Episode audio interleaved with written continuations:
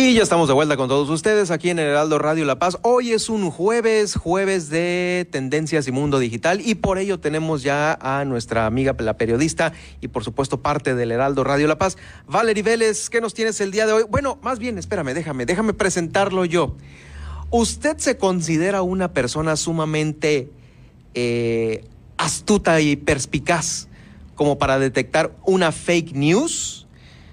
Bueno, pues de eso vamos a hablar el día de hoy porque hay una aplicación que le dice a usted, ¿sabes que estás en el hoyo para detectar fake news? O en realidad, sí, eres lo suficientemente inteligente o astuto o trucha como para detectar una fake news. Vaya que es una novedad esto, Valerie. Bienvenida al Heraldo Radio este jueves de Tendencias y Mundo Digital. Muy buenas tardes, Germán. Qué gusto que estemos este jueves, jueves de tendencias. Y precisamente algo que normalmente es tendencia son las noticias falsas. Y todo el mundo hemos caído en estas noticias que de repente nos llegan por WhatsApp, nos llegan por Facebook y decimos, sí, sí, estoy segura que esta noticia sobre coronavirus es verdadera. Y fíjate que de repente o con mucha frecuencia nos equivocamos. Entonces, para eso, eh, Google hizo una iniciativa para Hace cuenta que Google ha estado trabajando para hacer más eficiente el trabajo de los medios de comunicación. Y una manera de ayudar en esta iniciativa de noticias es que las personas, aunque sean comunicadores, que sean estudiantes, quienes estén trabajando normalmente con información, tengan las habilidades necesarias para identificar fake news. Y la verdad, todos caemos. De repente entramos y que decimos, no, estoy segurísima que esta noticia es verdadera y te equivocas. No, definitivamente, a veces eh, las, eh, pues bueno, los vecinos, eh, las personas que están a veces en este ocio, empiezan a escudriñar la red y de repente empiezan a compartir vía WhatsApp o vía Facebook una serie de cosas que no, Dios mío, por favor, como cuando, ¿te acuerdas las cadenas? Manda este a 10 usuarios y no sé, te va a caer, te va a ir muy bien. bueno, pues pásase, exactamente, esto no es nuevo, pero bueno, en la era moderna se ha magnificado y lo hemos platicado en algunas otras ocasiones, puede tener consecuencias muy determinantes, por ejemplo, con el tema de coronavirus. Y entonces, pues los vamos a invitar por ahí, ya saben, en arroba Valerie Vélez y arroba Germán Medrano, vamos a compartir una página que se llama verdaderoofalso.com. Entonces ahí te dice exactamente, dice, es un juego. La verdad es muy divertido porque te das cuenta que todos podemos caer. Y dice, juntos podemos detectar la desinformación a través de verdadero o falso. Y vamos a entrar a un juego donde te dice dos opciones. Digamos que para que pruebes en dos temas. Uno es sobre el coronavirus y otro sobre cambio climático. Y tú ya le das a entrar a jugar y te va a desplegar una noticia y tú vas a poder identificar si esa noticia es falsa. Obviamente tienes que fijarte en los principales datos, el título de la nota, la fecha, el medio de comunicación y algunos otros elementos. No se preocupen, tú le vas a dar el clásico palomita de verdadero o el tachecito de falso y en automáticamente la plataforma te va a indicar si fue la elección correcta y aunque sea correcta te va a decir que bueno porque si te fijaste en que es un científico, en que es una información. Ahora, no son noticias inventadas, es información real, como por ejemplo los medios de comunicación, la fecha en la cual ocurrió algún evento, todo eso es real solamente te lo están poniendo, o sea, te están poniendo a prueba a ti para que tú detectes si es un medio falso, si te suena o no te suena, o te coinciden las fechas o no te coinciden. O sea, por más que sea un juego, sí son noticias que realmente sí son verdaderas, aunque sea este juego. Sí, es un juego y lo puedes tomar así, hasta con tus hijos te puedes poner, a ver, vamos a tratar de identificar, pero yo creo que es la parte muy importante en la que hemos sido muy reiterativos, que es alfabetizarnos, es decir, aprender, así como aprendimos a escribir, así como aprendimos en su momento a escribir en la computadora, ahorita con tanta información necesitamos también aprender a identificar la información.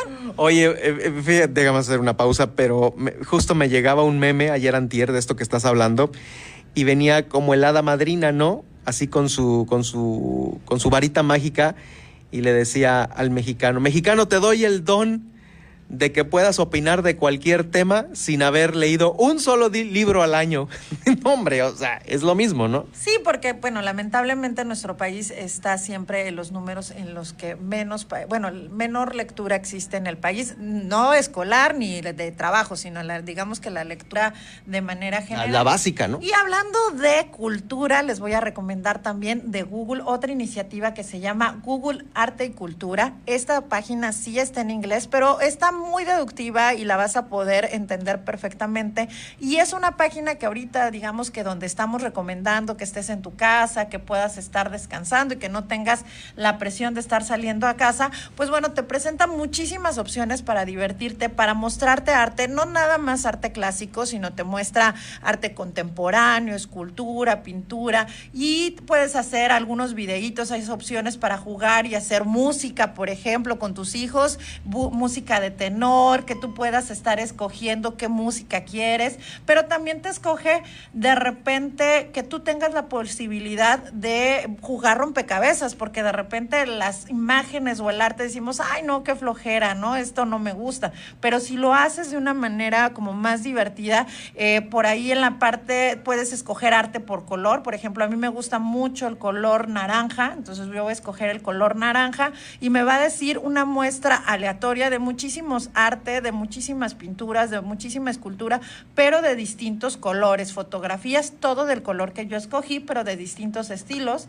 También tiene otra parte que es para averiguar, para visitar los museos, para que los puedas ver como si tú estuvieras ahí. No podemos viajar, pero bueno, Google nos está dando las herramientas para que tú puedas explorar distintos lugares. Por ejemplo, puedes ir una Navidad a Vietnam, puedes también recorrer un museo o de repente dices, bueno, yo tengo muchas ganas de armar un rompecabezas, pues también tienes esta opción de entrar a lo que son juegos y tienes desde los clásicos este, para acomodar palabras, también para colorear y también para rompecabezas. Y de hecho los rompecabezas es una opción padre porque no necesitas estar, eh, digamos que tú presencialmente. Tú escoges una obra de arte y la puedes colore la puedes armar en compañía de otro jugador.